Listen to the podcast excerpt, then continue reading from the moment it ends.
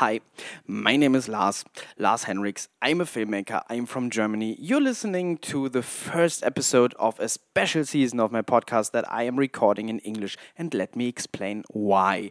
Uh, first of all, um, as you probably uh, know by now, this is a second language for me.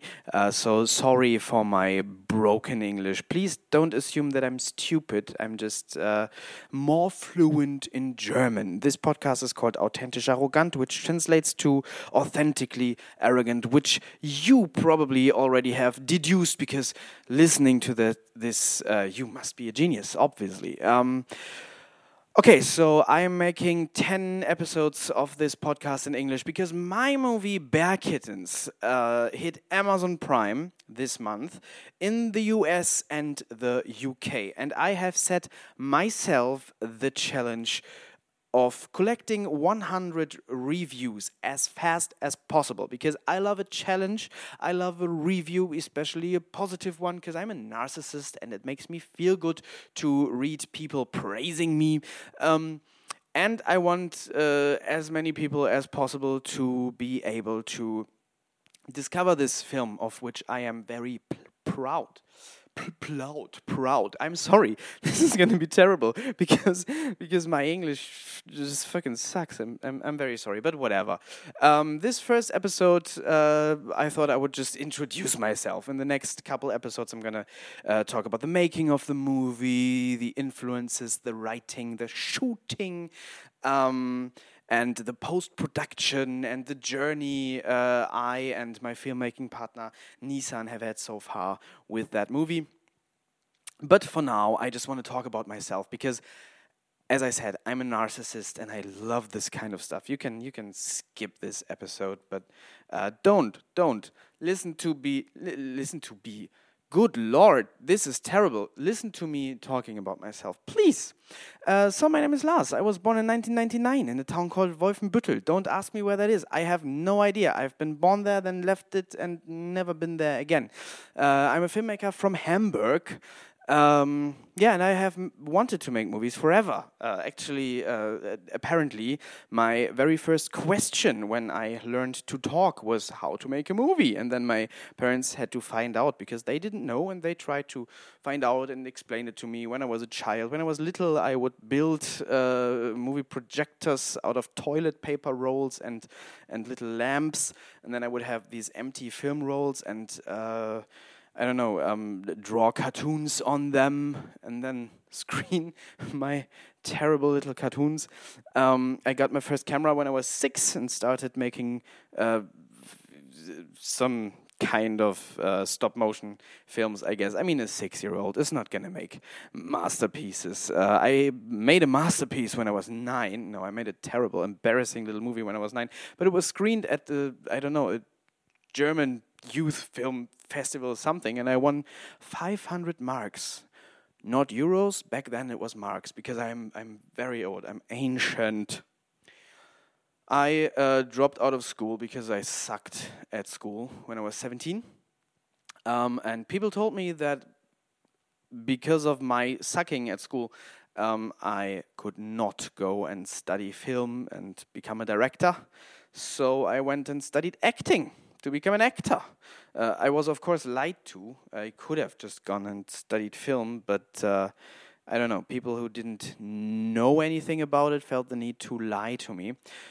But then I, yeah, I, I became an actor. Acting is fun. I liked acting. Uh, when I was done studying at 21, I landed a role in the Australian teen sitcom In Your Dreams. Go, go look at it on, on YouTube. It's funny. I'm Marcus. It's it's Disney Channel esque uh, I like it. I liked making it. It was a lot of fun. Um, and being on that big set every day, I kind of tried to absorb uh, what everyone around me was doing to kind of learn the, the, the, the, process of filmmaking to see what exactly a set is all about. And, and uh, I plan to then go and replicate uh, what I was seeing in this million euro production uh, in a much smaller scale in my own independent movies, uh, which did not have a budget, but I had uh, enthusiastic film students and uh, lots of actor friends, um, my former uh, professors, and um, and and uh, yeah, lots of lots of actors and film students. And then I uh, went when I was 22, and I made my first little indie feature film, which is a weird, weird movie. I'm gonna I'm gonna talk about that a little bit. Uh, yeah, um, I, I, I dabbled in no budget filmmaking for a while. Um, it's actually kind of frustrating making movies independently in Germany. That's lot, there's lots of reasons for that. But I just I just recorded a first version of this podcast, and then I went into all the reasons why making independent films in Germany is so frustrating. And I got frustrated, and then I just stopped the recording because I thought nobody wants to fucking hear about this. I don't want to talk about it. Whatever. It's it's kind of difficult in Germany. There are reasons for that. Whatever. Whatever um, I tried to uh, sort of establish a platform for uh, no budget underground independent film um, and founded together with other uh, Hamburg based independent filmmakers the uh, Obsessive Underground Film Festival. Uh, we got some press coverage. It was it was okay. Um, yeah, I made a trilogy of movies, uh, my Lovecraftian trilogy. Um, all sort of comedic, uh, all sort of ironic and a muddled mess of uh, tone, plus no budget. Um, the first one is called Warum Hans Wagner den Sternenhimmel hasst, which translates to Why Hans Wagner Hates the Starry Sky. Um, it was based on a book that I had actually written for fun when I was 16 years old. I had written it ripping off uh, Kult by Ljubko Dereš, uh, which is a book I, I th- th- that really impressed me when I, when, when I was a teenager. Um, and I, I, I wrote uh, a structurally similar thing. So, so uh, in Kult, Kult starts out as this um, uh, story about a, a, young student who becomes a teacher in a small town, and then uh, Lovecraftian Cthulhu stuff happens, and reality dissolves, and with that, uh, the novel itself dissolves and becomes just random words, and that really impressed me, and I tried to. Uh, do the same thing. I started uh, like, like, like my starting point was a um, sort of cliched rom com.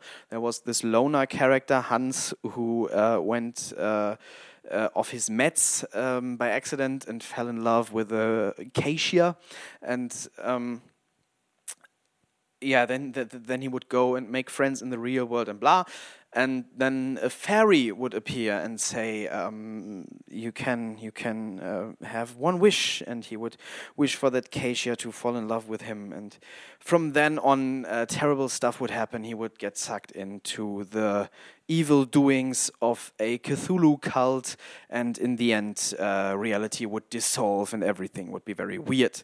We shot that film on the stage of a children's theater company um, as I said, with uh, no money, uh, it, it, it's all very absurd and and weird, but but it has this comedic tone, and then some scenes that try to be dramatic. Um, it's never really scary, but I guess it has some disturbing uh, content, but it doesn't go very far into that.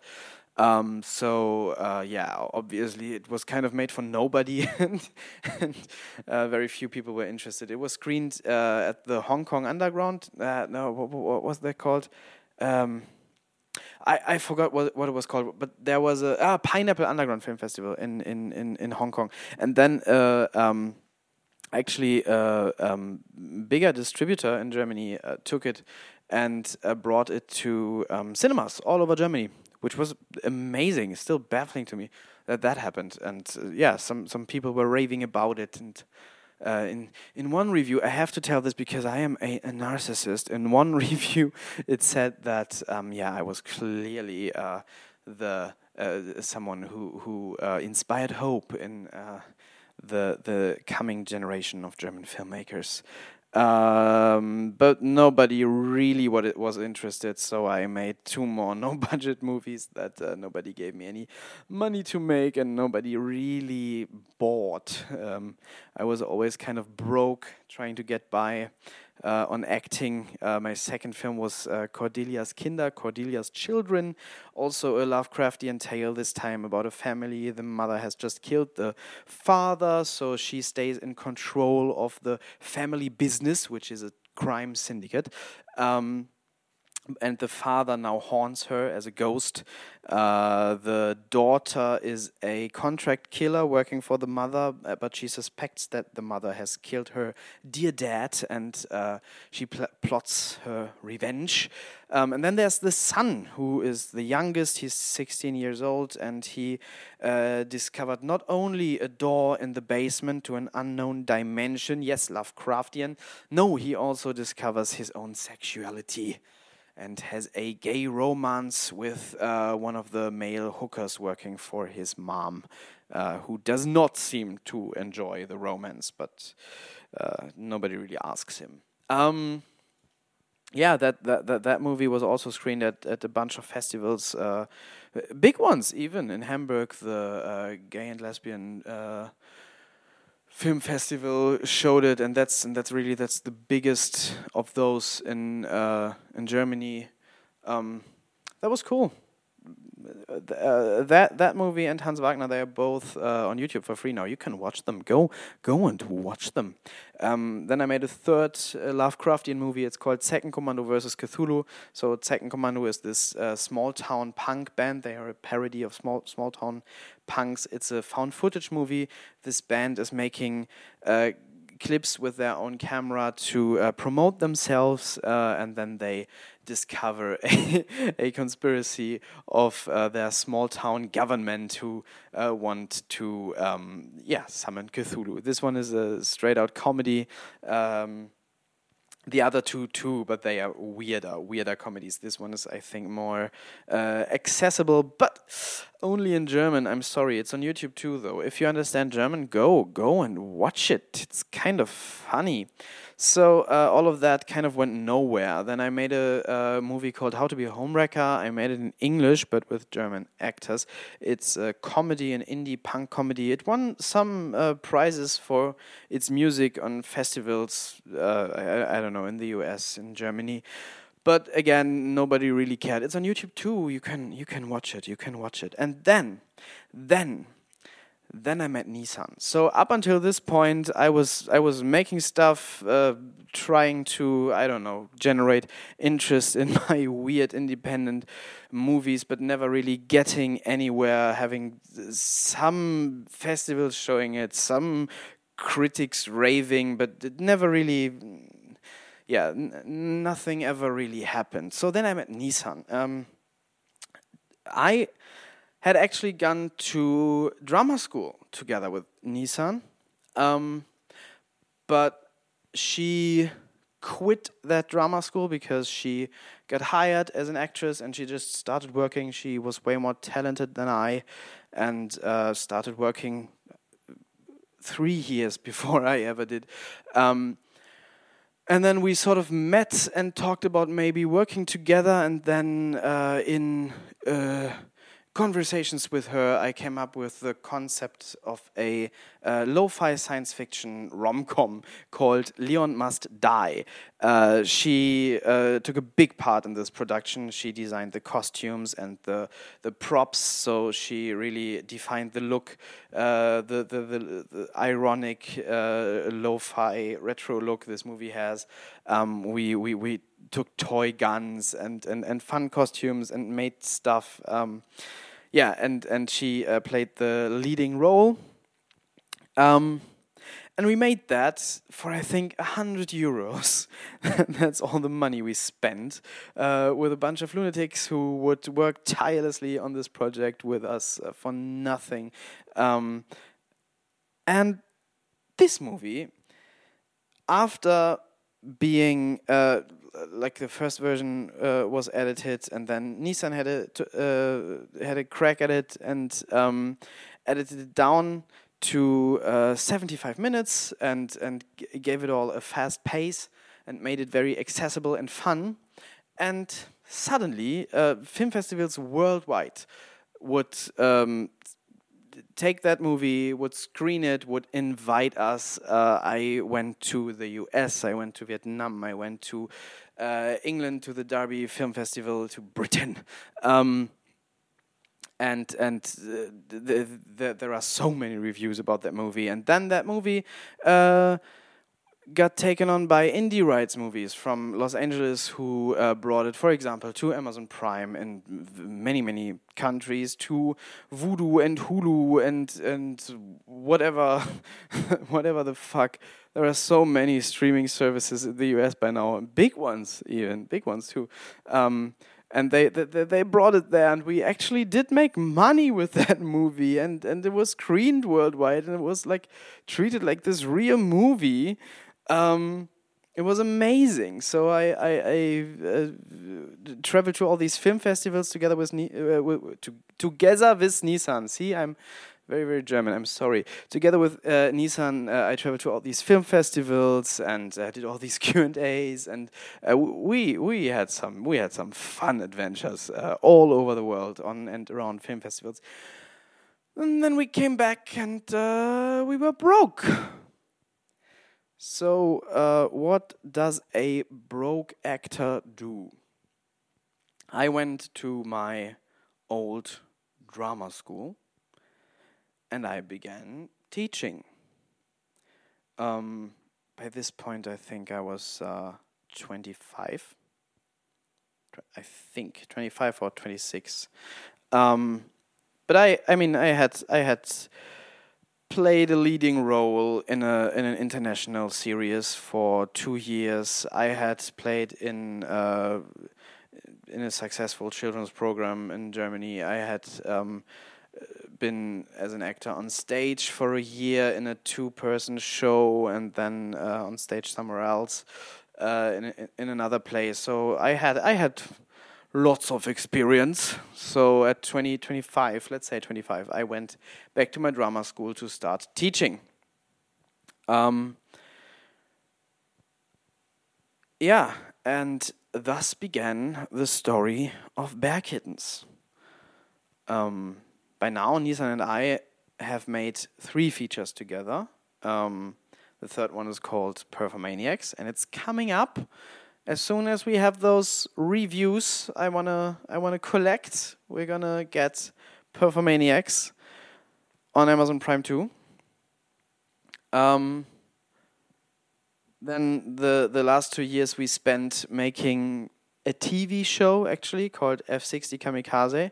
That project has fucking wrecked us.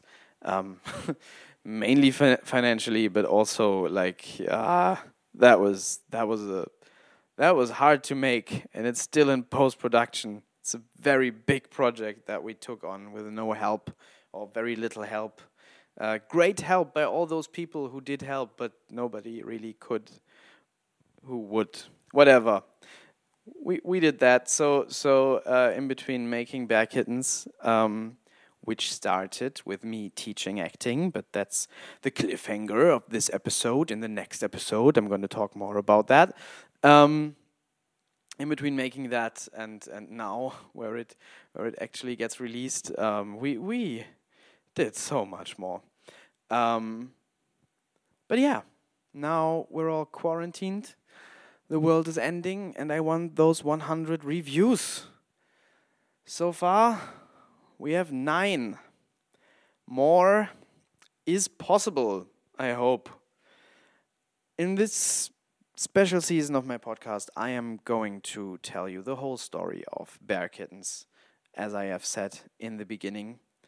Um, and you can become a part of this story. You can get involved. You can help by just going to Amazon Prime right now, watching the movie, and leaving a review. Thank you so much. See ya.